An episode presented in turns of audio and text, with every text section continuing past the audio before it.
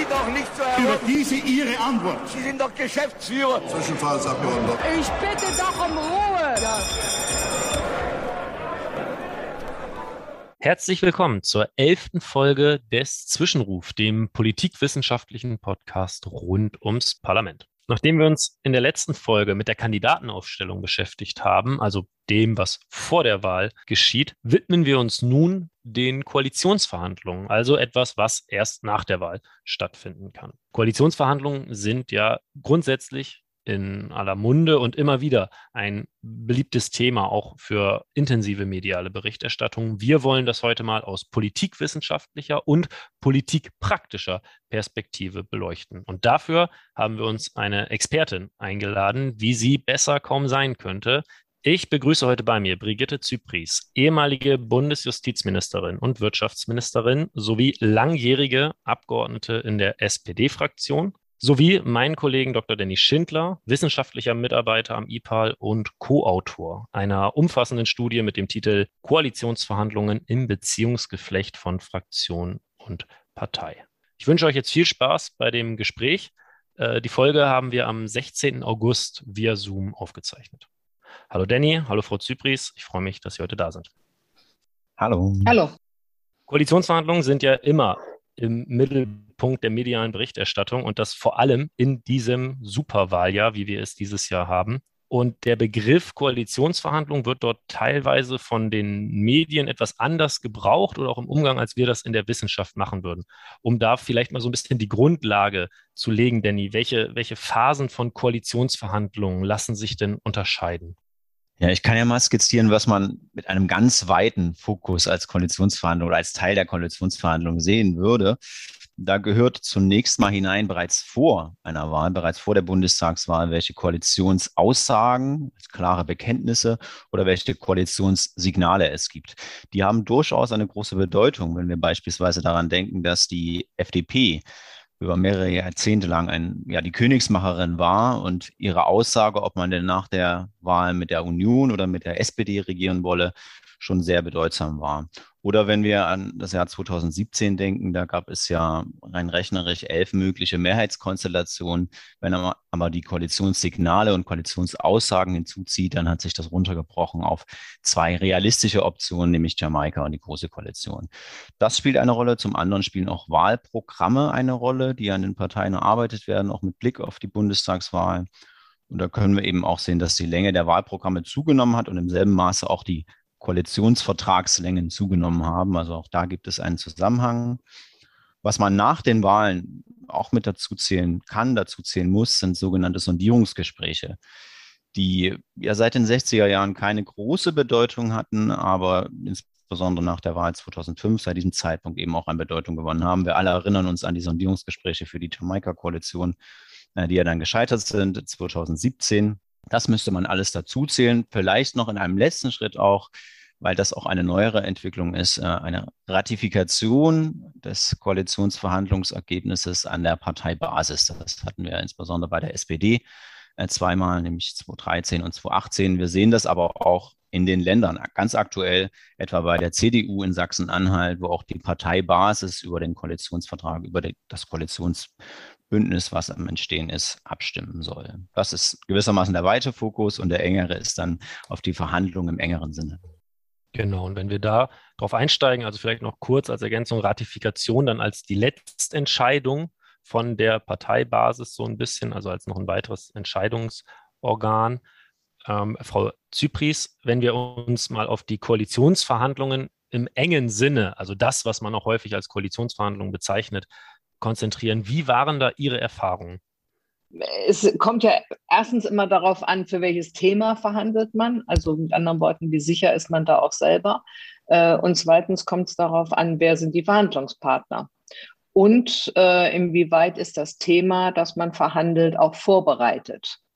Äh, Herr Schindler hat gerade gesagt, es gab da schon immer, äh, gibt da schon immer Vorbereitungen. Es gab ja Sondierungsgespräche schon mal vorher und es gibt natürlich auch vorher Vorbereitungen der Parteien, die sich zu den einzelnen Themen aufgeschrieben haben aus ihrem Parteiprogramm in aller Regel, wenn sie denn ein ordentliches haben zur Wahl, äh, was sie davon unbedingt umgesetzt haben wollen und was nicht. Und ähm, eine besondere ähm, strategisch, glaube ich, besonders geschickt, hat es Sigmar Gabriel gemacht. Ähm, das war 2013 bei den Koalitionsverhandlungen ähm, als er schon im Vorfeld ja eine Beteiligung der SPD-Basis gemacht hat mit der Frage, wollen wir überhaupt in eine Koalition gehen? Und da, ich weiß nicht mehr genau, wie viele Punkte es waren, aber mindestens zehn, wenn nicht noch mehr, Punkte auf hat äh, sich verabschieden lassen, ohne die eine SPD-Regierungsbeteiligung sowieso nicht denkbar war. Und das hat natürlich dann für die Koalitionsverhandlungen auch wiederum einen enormen Rückenwind gegeben, weil man sagen konnte, das ist das Votum unserer Basis. Ähm, da geht nichts dran vorbei. Das müssen wir jetzt irgendwie reinverhandeln und müssen halt gucken, ob wir da gegebenenfalls an anderen Stellen Konzessionen für machen. Ähm, also das war, glaube ich, äh, wenn wir über die Frage reden, wie wird Basis beteiligt, wie kann man durch Basis auch seine eigene Position stärken, äh, ein ziemliches Meisterstück. Wobei es ehrlicherweise auch ein bisschen aus der Not geboren war, äh, weil die Partei halt eben wirklich sehr dagegen war, nochmal in eine große Koalition zu gehen. Mhm. Und äh, Gabriel hat das Beste dann daraus gemacht, meine Begriffe. Mhm. Und Sie haben ja auch schon angesprochen, ja. dass man gucken muss, an welcher Stelle oder wo man auch als, als ganz individuelle Person in Koalitionsverhandlungen tätig ist. Könnten Sie das vielleicht ja. einmal noch ein bisschen aufdröseln, welche unterschiedlichen Gremien Sie da auch erlebt haben in Koalitionsverhandlungen? Ja, also wenn ich mich da recht erinnere, war es ja doch immer so, dass wir eingeteilt waren in ähm, Kommissionen, die bestimmte Themen dann verhandelt haben. Also ähm, beispielsweise habe ich natürlich 2005, ähm, als es da in die Koalitionsverhandlungen ging, ähm, mit der CDU habe ich natürlich Justiz verhandelt damals, weil ich ja da vorher Justizministerin gewesen war. Aber ich habe eben nicht nur Justiz verhandelt, sondern mir wurde dann auch gesagt, ich solle den Verbraucherschutz verhandeln. Und äh, das war für mich, ja, um mit Merkels Worten zu sagen, Neuland. Äh, und da musste ich mich auch selber erstmal einarbeiten äh, und musste gucken, was äh, machen wir denn da und hatte vor allen Dingen auch ähm, natürlich ein enges Verhältnis zu den Beteiligten in der Kommission, in, also in unserer Verhandlungsdelegation, ähm, die im Verbraucherschutz mehr Ahnung hatten als ich. Also und habe denen dann natürlich auch, obwohl ich die Leiterin der Delegation war, ähm, da das Prä gelassen, habe gesagt, hier, ihr müsst das jetzt mal überwiegend machen. Ich kann dann gerne äh, unterstützend eingreifen, aber die Feinheiten bei solchen Themen, die wisst ihr, die weiß ich ehrlicherweise gar nicht. Also beispielsweise beim Tierschutzwohl und äh, bei den unterschiedlichen Themen und die ist da äh, sehr feinstreifig um in der Agrarwirtschaft ging. Ähm, das wusste ich damals nicht und wüsste ich auch heute nicht. Also ähm, man hat halt jemals solche Kommissionen zusammengestellt, wo Fachpolitikerinnen und Fachpolitiker der, der, Partei, der Partei in der Regel aus dem Bundestag sind, aber eben auch aus den Ländern. Äh, wir haben auch immer äh, aus den Ländern Beteiligte dabei. Und dann gibt es eine Delegationsleitung und ähm, dann geht's los quasi. Dann kommt es darauf an, was man rausholt beim Thema ja. Fachverhandlungen, da möchte ich kurz einhaken, da sehen wir nämlich eine ganz interessante Entwicklung, dass diese, diese Fachverhandlungen, diese Expertenverhandlungen immer ausdifferenzierter geworden sind, auch in den letzten Jahren, in den letzten Jahrzehnten. Ähm, in den 90ern begann das, dass man diese Arbeitsgruppen schon institutionalisiert hat, dass sie also fest zur Verhandlungsstruktur gehört haben. Und äh, die Anzahl in Arbeitsgruppen und deren, deren auch thematische, ähm, thematischen, deren thematischer Zuschnitt, der hat sich doch verändert. Das, das führte dahin, dass wir 2018 jetzt 18 Arbeitsgruppen hatten, also eine viel stärkere Ausdifferenzierung mit einem, einem viel stärkeren, einem viel größeren Teilnehmerkreis.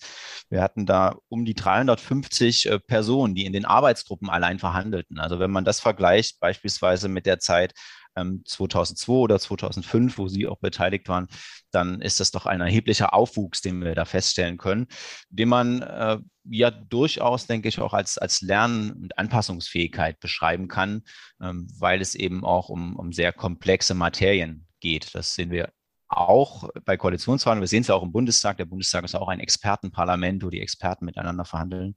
Wir sehen mhm. diesen Prozess aber eben auch bei Koalitionsverhandlungen.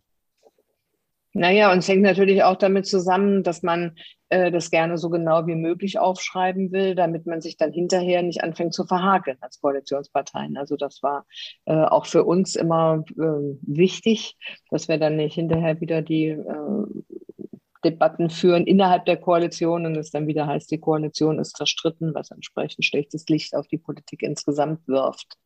Ähm, insofern ist das schon auch wichtig, dass man das macht, da haben Sie schon recht. Aber es kommt natürlich so ein bisschen zu der Neigung insgesamt, ähm, gilt ja auch für viele andere Bereiche, dass man äh, gerne immer genauer ausdifferenziert würden Sie da sagen, der Detailgrad ist genau richtig, was die Koalitionsverträge betrifft? Ich frage das auch vor dem Hintergrund, dass wir mit Blick auf die letzten beiden Koalitionsverträge auch mhm. in unserer Interviewstudie sehr viele kritische Stimmen gehört haben. Ähm, da wurde eben gesagt, dass der Koalitionsvertrag als Bibel benutzt wurde und dass das auch den politischen Prozess der repräsentativen Demokratie ein Stück weit stranguliert hat, weil alles sehr detailliert festgehalten wurde. Da würde ich Sie da mal um Ihre mhm. Einschätzung bitten ähm, ich glaube schon auch, dass das so ein bisschen so eine ähm, Bandbreite, Bandbreite ist. Ähm, auf der einen Seite kann man natürlich sagen, es ist zu detailliert und es wäre besser, man hätte noch ein bisschen mehr Diskurs. Auf der anderen Seite, wie gesagt, die beiden Parteien, die die Koalition tragen, äh, verabreden das ja. Also es sind ja nicht irgendwelche anderen Gruppierungen, Mächte, äh, Bundestagsabgeordnete oder was auch immer, ähm, die das entscheiden, sondern es sind die Parteien, die in der Tat die Koalition tragen, die das entscheiden. Und insofern ist es eigentlich auch egal, ob man sagt, sie entscheiden zu Beginn der Koalition oder ob man sagt, sie entscheiden es dann irgendwann im Laufe der Legislaturperiode. So oder so müssen es die Parteien entscheiden. Und wenn man es dann zu Beginn entschieden hat, dann ist es auch ein bisschen einfacher, ähm, dass es dann entsprechend abgearbeitet wird und hat gleichzeitig ja auch für diejenigen, die die, die die Gesetze schreiben, das sind ja in der Regel die Mitarbeiterinnen und Mitarbeiter in den Ministerien, eine gewisse Vorgabefunktion auch. Ähm, das ist ja eine Debatte, die wir an anderer Stelle sonst auch haben, nämlich die Frage, ob die Exekutive zu sehr die Legislative präjudiziert. Äh, und da kann man sagen, äh, wenn man konkrete Koalitionsverträge hat, dann ist das eben nicht der Fall, sondern dann ist es so, dass die gewählten Parteien eben ihr Programm genau aufschreiben und damit der Exekutive die Vorgaben machen für die Umsetzung in eine Gesetzesform. Äh, insofern hat das natürlich auch eine Menge für sich. Und wie gesagt, äh, was ich eben schon mal sagte, es verhindert eben auch ähm, einen mühsamen Diskurs während der Wahlperiode. Und Flexibilität ist ja da auch gegeben. Also wenn wir jetzt denken an ähm, ja die, die Reaktorkatastrophe von Fukushima, die hat ja den Koalitionsvertrag oder die energiepolitischen Vorstellungen des Koalitionsvertrages dann auch Makulatur werden lassen. Ähnlich gilt das ja mit ja. Blick auf die aktuelle Gesundheitspolitik, Haushaltspolitik, Arbeitsmarktpolitik äh, ja. seit dem Hereinbrechen der Corona-Pandemie. Also da kann ein Koalitionsvertrag auch schnell zu Makulatur werden an der Stelle, beziehungsweise anders formuliert, da ist auch genug Flexibilität noch im politischen Entscheidungssystem vorhanden, um darauf zu reagieren. Genau, das denke ich auf alle Fälle. Das kann man immer sagen, dass die deutsche Politik da flexibel, flexibel genug war in den letzten Jahren, um ähm, auf Krisen immer reagieren zu können. Da sind wir jetzt schon äh, relativ schnell bei auch ein bisschen grundsätzlichen Debatten geraten, um alle Zuhörerinnen und Zuhörer nochmal kurz abzuholen, was den Ablauf von Koalitionsverhandlungen angeht, würde ich nur ganz kurz einen kleinen Schritt zurück machen und gucken. Wir haben jetzt von den Arbeitsgruppen gesprochen, wo also Expertinnen und Experten fachbezogen, wie das Frau Zypris gesagt hat, zum Thema Justiz und Verbraucherschutz oder zu Finanzen oder zu Außen- und EU und so weiter, zu diesen Policy-Feldern, wie man das dann nennt, verhandeln. Und dann gibt es darüber ja auch noch Gremien. Vielleicht erst äh, Frau Zypris und dann Danny nochmal. Wie haben Sie die Teilnahme auch und die Entwicklung dieser anderen Gremien, also der Verhandlungsrunden, der großen und dann später der großen und der kleinen wahrgenommen? Und was passiert dort, um so den Zuhörerinnen und Zuhörern so einen Einblick zu bieten? Naja, Herr Kannenberg, der Weg ist ja andersrum. Also erstmal kommt die große Runde zusammen äh, und sagt, was sie gerne behandelt haben wollte und wie sie sich das vorstellt und wer da für welche Partei die, äh, die Verhandlungsführung übernimmt. Und die Verhandlungsführer wiederum gucken, dass sie Leute haben, mit denen sie das verhandeln, also die in ihrem Bereich sind, quasi in ihrer Verhandlungsdelegation sind. Und erst dann, wenn es etwas schwieriger wird, so war es wenigstens zu meiner Zeit, äh, werden ja dann Arbeitsgruppen eingesetzt, die dann nochmal spezifische, kleinteiligere Themen vorbereiten, die man dann hinterher noch übernimmt. Ähm, aber die große Arbeit wurde bei, oder die Hauptarbeit wurde bei uns wenigstens in der jeweiligen Arbeitsgruppe gemacht, die von der großen Runde eingesetzt war. Die große Runde wurde auch immer größer in den letzten Jahren. Also als ich das erste Mal dabei war, 2005, bei der ersten großen Koalition Merkel, da war diese große Verhandlungsrunde relativ klein.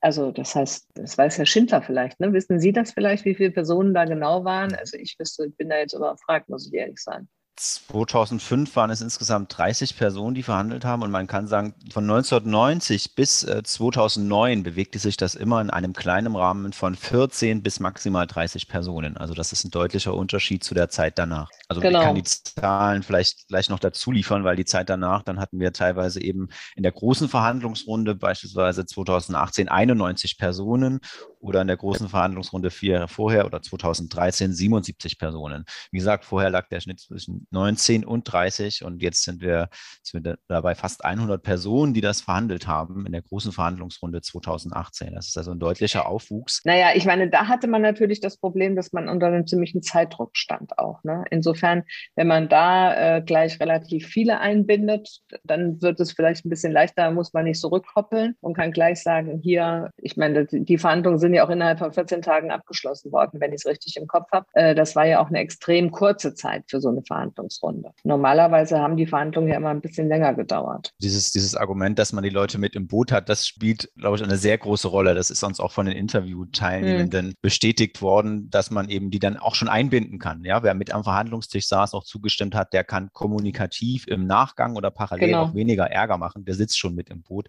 Um diese Kommunikationsdisziplin auch herzustellen, zu bewahren, das ist ein, ein wesentlicher, auch äh, eine wesentliche Ursache für diese Ausweitung ja. der Runden. Und Sie müssen eben, äh, das hat sich wenigstens so eingebürgert, äh, Sie müssen, jetzt haben Sie halt eben immer die Leute aus der Partei und die aus dem Bundestag, die Bundestagsabgeordneten, die beteiligt werden wollen und die aus den Ländern. Das heißt, sie haben schon immer eine ziemliche Bandbreite überhaupt erstmal auf der eigenen Seite, äh, die sie da mitnehmen müssen. Und dann ist es natürlich besser, je mehr unterschiedliche Strömungen auch äh, sie abgebildet haben in diesen Runden, desto einfacher ist dann die Kommunikation. Und natürlich erwartet man auch von jedem, der in der großen Runde ist und das mitgetragen hat, dass das dann auch entsprechend in seine Kreise wiederum kommuniziert also wenn ich jetzt mal die SPD nehme, wir haben ja mindestens mal zwei Flügel, in die man das dann kommunizieren muss und wo man die jeweiligen Abgeordneten mitnehmen muss, um ihre Unterstützung werben muss. Und äh, genauso ist es dann eben auch in der weiteren Kommunikation bei der SPD vor allen Dingen auf die Basisebene. Das muss man ja dann auch nochmal in den jeweiligen Wahlkreisen tun. Also das ist schon auch ein, ein ziemlicher Kommunikationsaufwand, der da betrieben werden muss. Würden Sie denn auch sagen, dass man diesen Aufwuchs an Teilnehmenden aus der Landespolitik, dass man den auch kritisch sehen kann? Ich frage das zum einen vor dem Hintergrund, mhm. dass wir diesen Aufwuchs tatsächlich sehen können, dass der Anteil an Politikerinnen und Politikern aus der Landespolitik zugenommen hat bei diesen Koalitionsverhandlungen. Und zum anderen, mhm. dass es auch in unserer Studie da durchaus kritische Stimmen gab, wenn der eben der Anteil an Bundestagsabgeordneten ein Stück weit reduziert wird und dann eben ja auch Landesthemen mit rein verhandelt werden, auch wenn es um Gelder geht, dass dann die Bundespolitik, also bundespolitische Themen wie Außen- und Verteidigungspolitik, dass die vielleicht ein Stück weit zu kurz kommen finanziell, weil auf manche Landesfürsten auch und Fürstinnen Rücksicht genommen werden muss. Also würden Sie das auch kritisch sehen, dass dieser Aufwuchs stattfindet, stattgefunden hat? Ja, das hat natürlich teilweise was mit Personenidentität zu tun. Also wenn Sie bei uns beispielsweise an Manuela Schwesig denken, die ist eben stellvertretende Parteivorsitzende gewesen und Ministerpräsidentin eines Landes. Äh, da ist sie in dieser Doppelrolle ist sie dann sowieso da beteiligt. Und da, wenn man dann kommt natürlich der Nächste und sagt, ähm, ich bin auch Ministerpräsident, auch wenn ich nicht stellvertretender Parteivorsitzender bin, aber ich will da auch beteiligt werden. Ne? Und dann gibt es auch unter dem Ministerpräsidenten natürlich besondere Kompetenzzuschreibungen, äh, die dann auch jeweils abgebildet werden wollen. Also ist schwierig. Ähm, es hat natürlich ein bisschen was mit einer Vermischung zu tun. Zwar ist es so, dass bei jedem Gesetz der Bundesrat mitbestimmen muss. Also jedes Gesetz, das im Bundestag verabschiedet wird, ist ja erstmal vom Bundesrat äh, auch verabschiedet worden und bewertet worden. Insofern macht es natürlich inhaltlich Sinn, wenn Sie so wollen. Auf der anderen Seite widerspricht es natürlich auch so ein bisschen dem öffentlichen Diskurs, äh, wenn man schon das Konfliktpotenzial vorher rausnimmt und dadurch den, den politischen Diskurs ja auch verringert. Das ist in vielen Bereichen ja auch schade. Wir würden uns ja oft wünschen, dass es mehr Streitereien da auch zwischen den unterschiedlichen Interessenebenen gibt und dass Bund und Länder da oft unterschiedliche Interessen haben. Das kann man ja gar nicht leugnen. Ähm, also insofern ist es schon richtig. Also ich, Sie merken schon, ich will mich da nicht so ganz festlegen, mhm. ähm, ob ich jetzt wirklich das so schlecht finde oder ob man nicht auch sagen kann, es hat eine Menge an Plausibilität für sich und deshalb kann man es auch ruhig so lassen. Äh, zumal man eben mit diesem Problem der Personenidentität sowieso in irgendeiner Form handeln müsste. Eine kleine Rolle, wenn ich das noch ergänzen darf, spielt vielleicht auch ein, ja, ich sage jetzt mal einfach CSU-Effekt, weil wir auch wissen, dass sich viele Ministerpräsidentinnen und Ministerpräsidenten beschweren, dass der CSU-Ministerpräsident, der ja in der Regel der Parteivorsitzende auch ist, automatisch als Parteivorsitzender mit am Boot sitzt, äh, mit im Boot sitzt, am Verhandlungstisch sitzt, aber eben der Einzige dann ist aus der Ministerpräsidentinnenrunde und was dann auch Begehrlichkeiten weckt bei anderen äh, Landeschefinnen und Landeschefs, das, ihm das gleich zu tun an der Stelle. Äh, das ist ja aber auch äh, mit Recht der Fall, finde ich wenigstens. Also ähm, über die Rolle der CSU wollen wir jetzt mal besser nicht reden, sonst äh, haben wir hier noch ein ganz anderes Thema. Also wenn wir da nochmal von oben drauf gucken, dann haben wir also diese Verhandlungsrunden, die Hauptverhandlungsrunden, sagen wir mal, die sich dann im Laufe der Zeit geteilt haben in eine große Runde und eine kleinere Runde. Und da gibt es, man könnte da so ein bisschen ein Schleusenmodell fast sagen zu den Arbeitsgruppen. Also das geht dann mal rein. Im Konfliktfall kommt es dann in die Hauptrunde, dann wird darüber gesprochen oder wenn es noch wenn der Konfliktfall größer mhm. wird, geht es dann in diese kleine Runde. Dort sitzen dann ja auch nur wirklich Parteivorsitzende, Fraktionsvorsitzende und wirklich Führungsspitzenpolitiker und Politikerinnen. Wie ist dieses Verhältnis zwischen diesen Gruppen? Sie haben ja auch gesagt, Frau Zypris, dass Sie sowohl dabei waren, als es noch eine Gruppe gab, als dann auch zuletzt, als es diese Aufteilung der Gruppen gab. Nur um das noch einmal klar zu machen, hat sich da was verändert im Zeitverlauf, im Verhältnis in dieser Hauptverhandlungsrunde, wenn es zu Konflikten zwischen Parteien kommt? Äh, meine Devise war immer, wir machen es besser selber und lassen es nicht äh, von anderen entscheiden. Und deswegen gab es aus meinem Bereich eigentlich immer wenig äh, oder genau gesagt gar keine Punkte, die in die ganz kleine Runde kommen mussten, äh, wo dann quasi die Parteivorsitzenden äh, alleine entschieden haben. Äh, das, ja, ich habe immer versucht, das zu vermeiden und äh, Kompromisse halt zu finden mit der anderen Seite, weil das Problem ist natürlich, aber das ist ja ein Problem, was wir insgesamt in der Politik haben. Die Fachpolitiker haben natürlich immer sehr viel mehr Fachwissen äh, als diejenigen, die als Parteivorsitzende vorne sitzen und das große Ganze sehen. Und dann muss man schon aufpassen, dass da nicht teilweise hm, Kompromisse geschlossen werden, die man nicht so gerne möchte, weil das eine gegen das andere aufgerechnet wird und man irgendwie sagt, das wollen wir nicht. Also mein Negativbeispiel dafür ist, dass ähm, die sogenannte Herdprämie ähm, wir Sozialdemokraten haben da ja eine eindeutige Haltung. Wir sagen, das ist gut für Kinder, wenn sie auch vor der Schule schon in den Kindergarten gehen und äh, da soziale Kontakte haben und ja auch bestimmte Dinge schon lernen. Äh, man kann nicht sicherstellen, dass das in allen Familien wirklich der Fall ist. Ähm, das sahen die halt anders und sowas ist dann beispielsweise mal in so einer großen Runde rausgekommen, dass ähm, die SPD dann dafür, dass sie was anderes gekriegt hat, das zugestanden hat. Also würden Sie sagen, das war so ein Teil von diesem, was man immer so Verhandlungspakete nennt? Also die ja. eine Seite, Partei A kriegt das und das, aber dann muss genau. man halt auch ein bisschen dieses Zugeständnis machen für Partei B, dass man dann, wie Sie es jetzt am Beispiel gesagt haben, die Herdprämie schluckt für etwas anderes. Genau, so ist es möchte vielleicht nochmal betonen, dass diese Führungsentscheidungen, diese Spitzenentscheidungen am Ende eben auch sehr wichtig sind, weil man kann sich ja auch vorstellen, dass sich viele Arbeitsgruppen untereinander einig sind, die Verhandlungspartnerinnen und Verhandlungspartner einig sind und äh, insofern gar kein Dissens mehr besteht, aber in der Summe der Arbeitsgruppenwünsche dann eben etwas herauskommt, was auch finanziell vielleicht gar nicht äh, umzusetzen ist. Also es bedarf eben auch dieser Führungsentscheidungen ähm, am Ende, wo dann eben auch ja, mal rote Linien gezogen werden und die eigentlichen Kompromisse, die ja oft nur im Kleinen stattfinden können, geschlossen werden. Das ist, glaube ich, dass eine Spitzengruppe am Ende entscheidet und auch Verantwortung trägt. Das ist ja auch ein, ein Normalfall demokratischer Politik letztlich. Unsere Gesprächspartner aus der und Partnerinnen aus der Studie haben uns dann auch von diesem Vorsingen erzählt, das es bisweilen gibt. Haben Sie das auch miterlebt, Frau Zypris, dass ja. Sie da mal vielleicht persönlich sogar antreten mussten? Können Sie mal den Zuhörerinnen und Zuhörern sagen, wie, was sich hinter diesem Begriff in Koalitionsverhandlungen so verbirgt?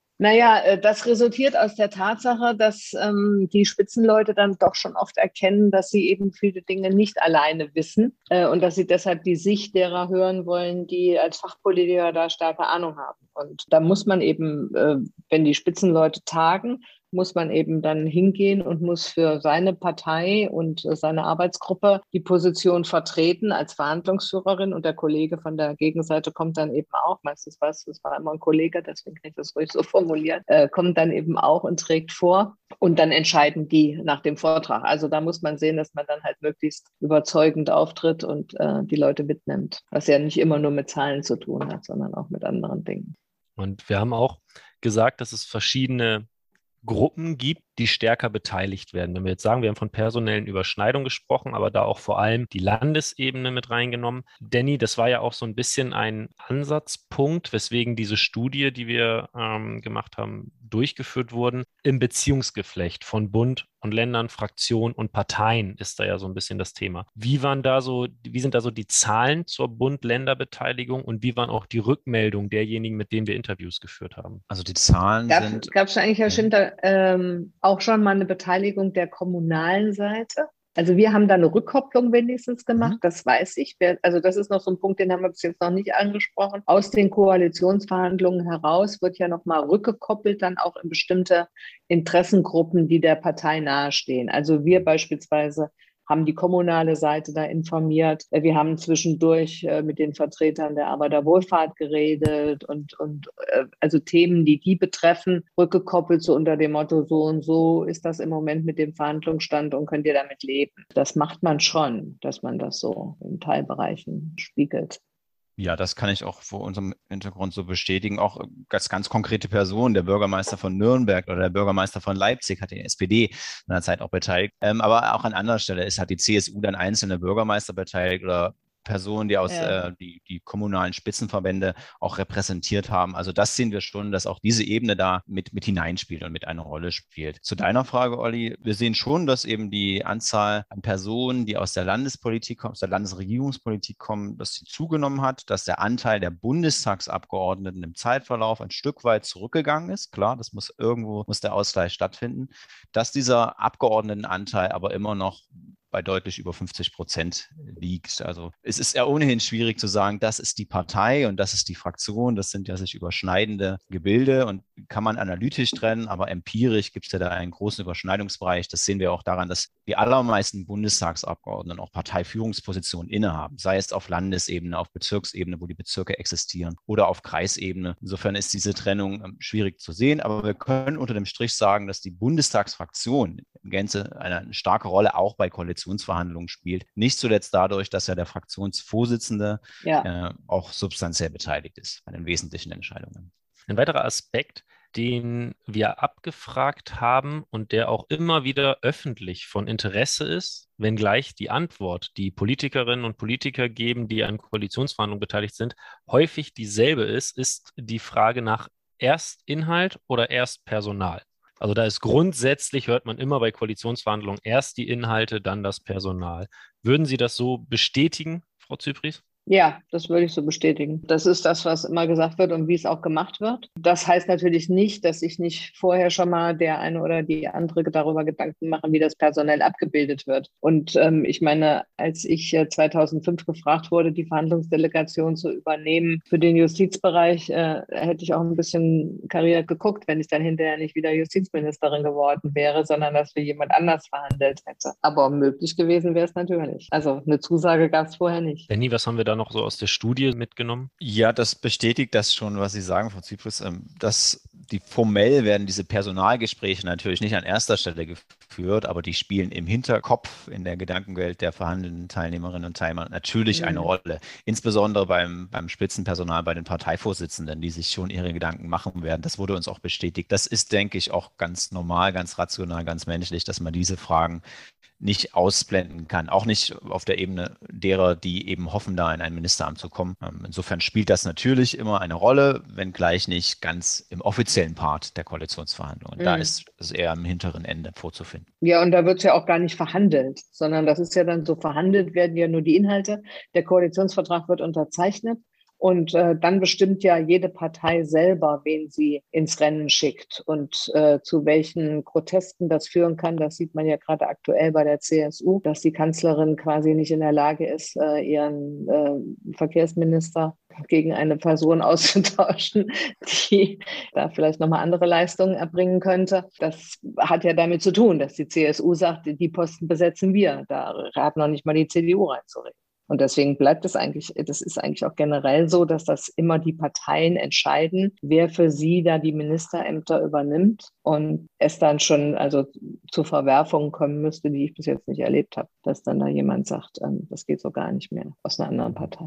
Und selbst was die, die ministeriellen Zuschnitte betrifft, da gibt es ja auch gewisse Logiken. Also, dass die Grünen jetzt, wenn sie in die Situation kämen, eben auch an der Regierung beteiligt zu sein, nicht nach dem Umweltministerium greifen würden, das ist schlechterdings nicht vorstellbar. Da gibt es schon gewisse Präferenzen, die die Parteien auch haben. Also jenseits der personellen ähm, Bestückung, die Sie angesprochen haben, mhm. gibt es auch gewisse strukturelle Vorlieben, was die einzelnen Ministerien und die Verteilung da betrifft, seitens der Parteien. Und die auch eine gewisse, wenn man da sich das nochmal angucken möchte, kann man zum Beispiel die, die Stimmen 2018 bei der Großen Koalition sich anhören aus beiden Parteilagern. Da gibt es auch einige Texte zu, die wir sicherlich verlinken werden, wie die Stimmung bei der CDU hinsichtlich der Ministerienverteilung dann auch eher ein Tick schlechter war, weil zum Beispiel die SPD das Finanzministerium bekommen hat, das ja dann vorher lange unter Unionshand war, dass man da ähm, auch sieht, okay, sowas erkauft man sich dann auch ein bisschen wiederum eine weitere Regierungsbeteiligung durch lukrative Ministerien. Ja, da war die CDU, muss man ehrlicherweise sagen, auch in einer schlechten Verhandlungsposition. Ne? Absolut. Also, absolut, ja. ich meine, wenn die Gespräche vorher gescheitert sind, äh,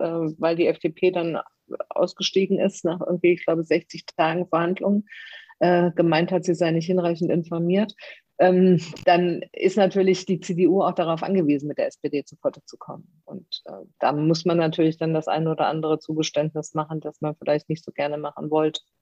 Absolut. Und damit eine perfekte Überleitung für das, worauf ich jetzt hinaus möchte. Sondierungsgespräche haben ja in den letzten Jahren einfach wahnsinnig an Bedeutung gewonnen. Danny hat das schon mal angedeutet. Ähm, aus Ihrer Erfahrung, Frau Zypris, 2005 zum Beispiel, wie, wie lief es dann, wie lief es ab? Wie liefen damals noch die, die Sondierungsgespräche ab? Weiß ich gar nicht, ob ich da dabei war. Also ich kann mich an das erste Treffen erinnern, 2005 als wir ähm, als SPD-Verhandlungsdelegation äh, das erste Mal ins Konrad-Adenauer-Haus gegangen sind. Ähm, das war aber der Auftakt schon zu Verhandlungen. Da gab es vorher keine Sondierung. Oder ich habe da wenigstens keine Sondierung mitgekriegt, sage ich mal so. Und das war ja für uns alle eine ganz komische Situation, weil wir waren natürlich noch nie in der Parteizentrale der CDU und wir haben uns da irgendwie doch schon ein bisschen komisch gefühlt am Anfang. Äh, und das war, ich äh, habe das mal so charakterisiert und da hat Herr Heitzinger auch eine nette Karikatur draus gemacht. Diese Koalitionsverhandlungen waren so ein bisschen wie die Liebe unter Stachelschweinen. Also man ist doch schon sehr, sehr vorsichtig miteinander umgegangen und sehr abtastend und ja, wusste nicht so richtig, kann man sich jetzt darauf einlassen, kann man das nicht, kann man denen vertrauen, kann man das nicht. Und Herr Jung der dann später Verteidigungsminister wurde, hat zur Vertrauensbildung was beigetragen, indem er gleich mal als erstes gesagt hätte, hatte ja stimmt, dass der Wein hier so schlecht ist, dass ich jetzt erstmal von dem, von dem Weingut meiner Familie aus dem Rheingau Wein hierher schaffen werde, damit das nächste Mal besserer Wein da ist. Das ist mir auch noch erinnerlich, dass wir das damals diskutiert haben. Weil natürlich die Frage, was gibt es für jeweils Essen, was gibt es für jeweils Getränke, äh, auch am Rande eine kleine Rolle spielen. Absolut menschlich, absolut menschlich, würde ich sagen. Ja. Danny? Ja. Also ein Stück weit, was auch die mediale Betrachtung betrifft. Das Gegenbild ist ja die, die Sondierungen, die wir 2017 gesehen haben äh, zur möglichen Jamaika-Koalition. Das waren ja Fakte, es waren Sondierungen, aber so stark institutionalisiert, dass es faktisch schon vorweggenommene Koalitionsverhandlungen waren. Also was die einzelnen mhm. Arbeitsgruppen betrifft, was auch die mediale Begleitung betrifft. Ähm, insofern war das, ja, es war eine Sondierung, aber es war eigentlich schon mehr, wenn man es näher betrachtet. Wir wissen das auch aus unseren Gesprächen, auch von den Grünen, dass das sehr stark die einzelnen Verhandlungsergebnisse rückgekoppelt wurden in einzelnen thematischen Bereichen, in sogenannten Basisgruppen. Was haben wir da im Wahlprogramm? Was, was soll in den Koalitionsverhandlungen, wie Koalitionsvertrag hinein? Wie stimmt das überein? Das war schon sehr, sehr ausdifferenziert und sehr, sehr detailliert. Mhm. Früher gab es diese Sondierung eher als, als ganz kurzes Gespräch, auch der Parteivorsitzende des Führungspersonals, dass man sich in die Augen schaute, vielleicht auch schon rote Linien gezogen hat, eine Vertrauensbasis aufgebaut hat.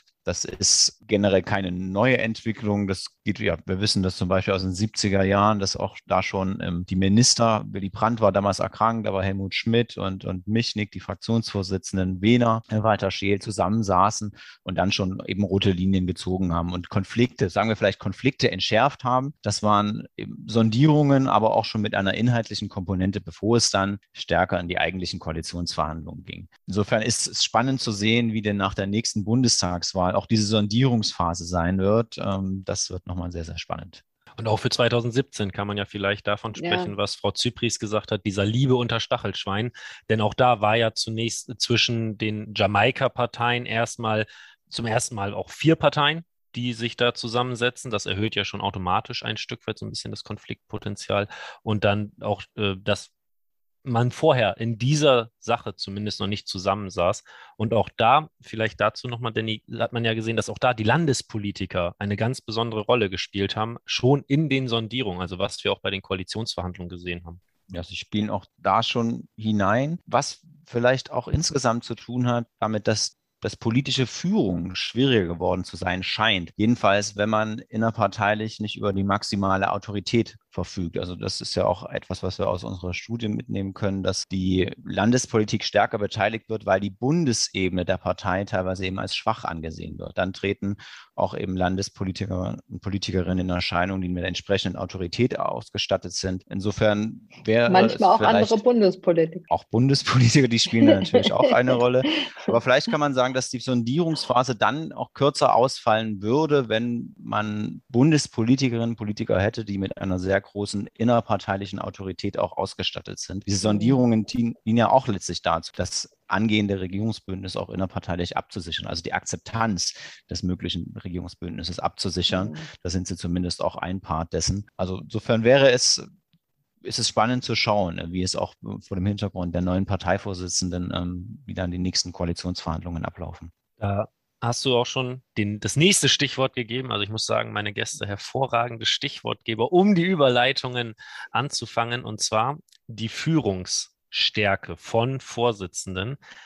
Frau Zypris, als wir mit unseren Gesprächspartnern gesprochen haben über die neue Letztentscheidung durch die Parteibasis, da wurde von vielen, sowohl von SPD als auch CDU, als auch CSU, von allen Parteien, das durchaus auch als eine Frage der Führung begriffen, ob man die Parteibasis und wie stark man sie in Koalitionsverhandlungen beteiligt. Da hieß es teilweise auch Führungsschwäche. Wie würden Sie das einschätzen? Würden Sie diese Einschätzung teilen oder würden Sie das eher kritisch sehen und sagen, da stecken andere Motive oder andere Ursachen, Gründe dahinter? Naja, das habe ich ja vorhin schon mal ausgeführt. Ähm, wie für meine Begriffe äh, wirklich gut, dass Sigmar Gabriel gemacht hat, um dann seine Verhandlungsposition zu stärken. Also da würde ich jetzt nicht sagen, dass das eine Führungsschwäche war, sondern ich würde eher sagen, dass es ein taktisch ausgesprochen kluger Schachzug war, um die Position der Partei in den Koalitionsverhandlungen zu stärken. Ich glaube auch, wir müssten da insgesamt ähm, mit einbeziehen, dass ja die Veränderungen, die wir in der Gesellschaft beobachten, also eine stärkere Volatilität, eine äh, verringerte Resilienz, eine äh, nicht mehr so sehr vorhandene Frustrationsbereitschaft, eine nicht mehr so ausgeprägtes sich einsetzen für, auch wenn es einem mal gerade nicht passt und so weiter und so fort, dass sich das natürlich auch in den Parteien widerspiegelt. Und äh, auch die einzelnen Mitglieder der Parteien nicht mehr bereit sind, äh, bestimmte Dinge einfach so hinzunehmen, wie sie das früher getan haben.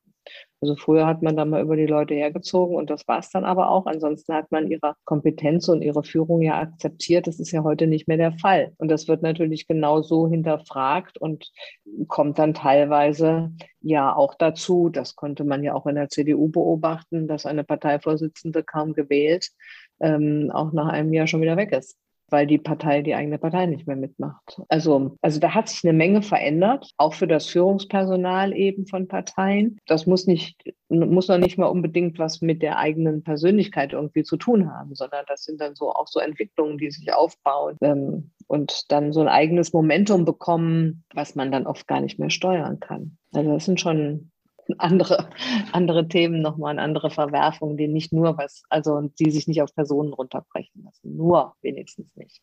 Ja, dem, dem würde ich auch zustimmen. Also diese Frage der Basisbeteiligung, die kann man, glaube ich, nicht nur und auch nicht primär in diesem Zusammenhang mit der Autoritätsfrage sehen. Das scheint schon auch, dass man die Basis am Ende beteiligt, scheint schon auch ein neues Standardverfahren offensichtlich zu werden, wenn wir sehen, dass eben nicht nur die mhm. SPD das getan hat, sondern eben auch die CDU auf, auf Landesebene, die, die FDP auf Landesebene. Also das, das kann schon ein, ein neuer Standard werden. Es gibt ja auch, das hatten Sie betont, Frau Zypus, steigende Partizipationsansprüche in der Bevölkerung, auch in den Parteien selbst. Da ist es für die Parteien auch schwieriger, den Laden zusammenzuhalten, gerade auch wenn man mit einem Volksparteianspruch daherkommt. Mhm. Ähm, das ist schon sehr schwierig. Und wir sehen dann auch Ansteckungseffekte, wie man das in der Politikwissenschaft nennt, dass wenn das eine Partei macht, dann wird es für die wird es schwieriger für die anderen Parteien zu sagen, wir machen das nicht, obwohl es vielleicht ähm, diese Partizipationsansprüche auch in der eigenen Partei gibt. Man muss allerdings dazu sagen, die Kehrseite ist, dass die Partizipation, das Partizipationsniveau doch ein sehr geringes ist letztlich. Also man stimmt ja dem Ganzen zu mit, mit Ja oder Nein. Und letztlich ist es dann eben auch ein ein Votum über das Verhandlungsergebnis der eigenen Führung. Also wenn man dem nicht zustimmen würde, dann wäre das auch eine gescheiterte Vertrauensfrage für die verhandelnde Parteiführung. Unter dem Strich ist es jedenfalls nicht so, dass man sehr viele hm. Partizipationsmöglichkeiten hat. Also da gibt es auch kritische Stimmen seitens der, der Politikerinnen und Politiker, die sagen dann, ja, das dient nicht unbedingt der Partizipation, sondern das ist die Legitimation im letzten Schritt. Aber Partizipation im eigentlichen Sinne findet da wenig statt. Das ist natürlich richtig. Die Partizipation findet dann eher vorher statt. Also wenn es dann fertig ist, dann gibt es das nicht mehr. Und das ist ja aber auch richtig, es muss ja mal irgendwann fertig sein. Aber zwischendurch gibt es natürlich immer wieder die Partizipation. Ich hatte ja vorhin schon darauf hingewiesen, und das hatten Sie auch bestätigt, Herr Schindler, dass alle Parteien im Grunde zwischendurch Rückkopplungen machen in Kreise, mit denen sie stärker zusammenarbeiten äh, und bestimmte Themen da beispielsweise besprechen. Und da findet die eigentliche Partizipation von Leuten statt, die nicht unmittelbar im politischen Geschäft sind als äh, bezahlte Politikerinnen und Politiker, sondern die entweder ehrenamtlich dabei sind und sich für bestimmte Themen stark machen oder die in der Partei nahestehenden Institutionen organisiert sind, wie bei uns beispielsweise bei der Arbeiterwohlfahrt, bei anderen äh, Wohlfahrtsverbänden oder wie bei uns bei schwul-lesbische Bewegung oder sowas, also wo man da intern zurückkoppelt, mal jemanden anruft und sagt, hier, das äh, sieht jetzt so und so aus, ist das für euch okay? Oder gibt es da erhebliche Probleme mit, weil man natürlich will, dass die damit dann auch einverstanden sind wie Sie das schildern, das, das zeigt ganz gut, dass eben auch dieser Vorwurf, dass das sehr abgehobene Veranstaltungen sind, oft, oftmals durch den politischen Raum schwebt und schnell geäußert wird, dass in der Substanz an der Stelle nicht so viel daran ist, weil es eben diese Rückkopplungen gibt in die Parteibasis hinein, in die verschiedenen mhm. Parteigruppen, die es da jeweils gibt. Insofern, also von einer abgehobenen Veranstaltung kann man an der Stelle eben nicht sprechen. Die Responsivität der Verhandler gegenüber der eigenen Partei, die ist schon sehr hoch und das ist ja auch gut so, wie man vielleicht auch auch generell nochmal betonen sollte, dass ähm, die Parteien da in Deutschland einen sehr guten Job machen, insgesamt betrachtet, was die Koalitionsstabilität auch betrifft. Wir haben relativ einfache Koalitionsoptionen noch insgesamt. Wenn wir aktuell mal nach Israel schauen, da haben wir acht Parteien, die eine Mehrheitskoalition bilden. Aber auch eben was die Stabilität betrifft, ähm, da sind wir doch in Deutschland bisher sehr, sehr gut gefahren und da haben die Parteien eben auch einen großen Beitrag geleistet zu einer stabilen Demokratie. Zum Abschluss, da die Zeit leider schon fortgeschritten ist, würde ich gerne noch anschließen an die Abschlussfrage, die wir in der Studie immer den Interviewten gestellt haben. Und zwar, wenn eine Sache in ihrer Macht liegen würde, Frau Zypris, die Sie an Koalitionsverhandlungen, wie Sie sie zuletzt kennengelernt haben, ändern könnten, was wäre das? Also Sie könnten jetzt sagen, so sollten Ihre Wunschvorstellungen 20, äh, Koalitionsverhandlungen 2021 aussehen. Ich würde mir wünschen, dass wir sie noch besser vorbereiten. Also ich habe es ja eingangs gesagt, die Vorbereitung beruht dann in der Regel auf den Papieren, die die Fraktionen machen, die, die, die das Parteiprogramm sind und sowas. Aber dass man das zu einzelnen Bereichen nochmal besser zusammenschreibt, vielleicht im Vorfeld auch schon innerhalb der Partei abstimmt und auch schon die ein oder zwei Dollpunkte markiert, die für die Partei wirklich wichtig sind, äh, das würde es einem nochmal erleichtern. Ansonsten ist die Kompetenz der, der Verhandlungspartner natürlich immer entscheidend. Es fällt einem immer leichter, wenn man es mit intelligenten, aufgeweckten Leuten zu tun tun hat. Was man selber machen kann, ist, dass man es noch ein bisschen, vielleicht ein kleines bisschen besser vorbereitet. Danny, was, was waren da so die Antworten unserer Inter Interviewpartnerinnen und Partner, die wir hatten? Zum einen wurde konstatiert, dass der, dass die Koalitionsverträge eben teilweise zu eng gesteckt sind, dass sie zu detailliert sind, dass sie eben zu viel vorgeben, was dann vielleicht Makulatur werden kann aufgrund aktueller politischer Entwicklungen.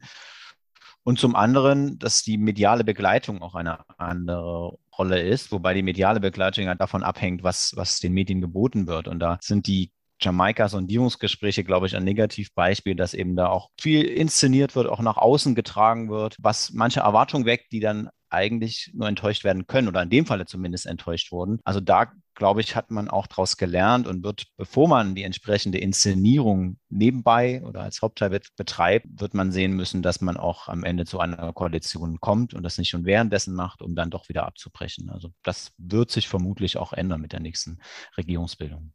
Wunderbar. Dann so schnell kann eine Stunde vorbei sein, dank toller Gesprächspartner und einer tollen Gesprächspartnerin. Ich bedanke mich bei zum einen Brigitte Zypris, ehemalige Bundesjustizministerin und ehemalige Bundeswirtschaftsministerin, langjährige Abgeordnete der SPD-Fraktion und definitiv eine Expertin für Koalitionsverhandlungen. Vielen Dank, Frau Zypris. Sehr gerne.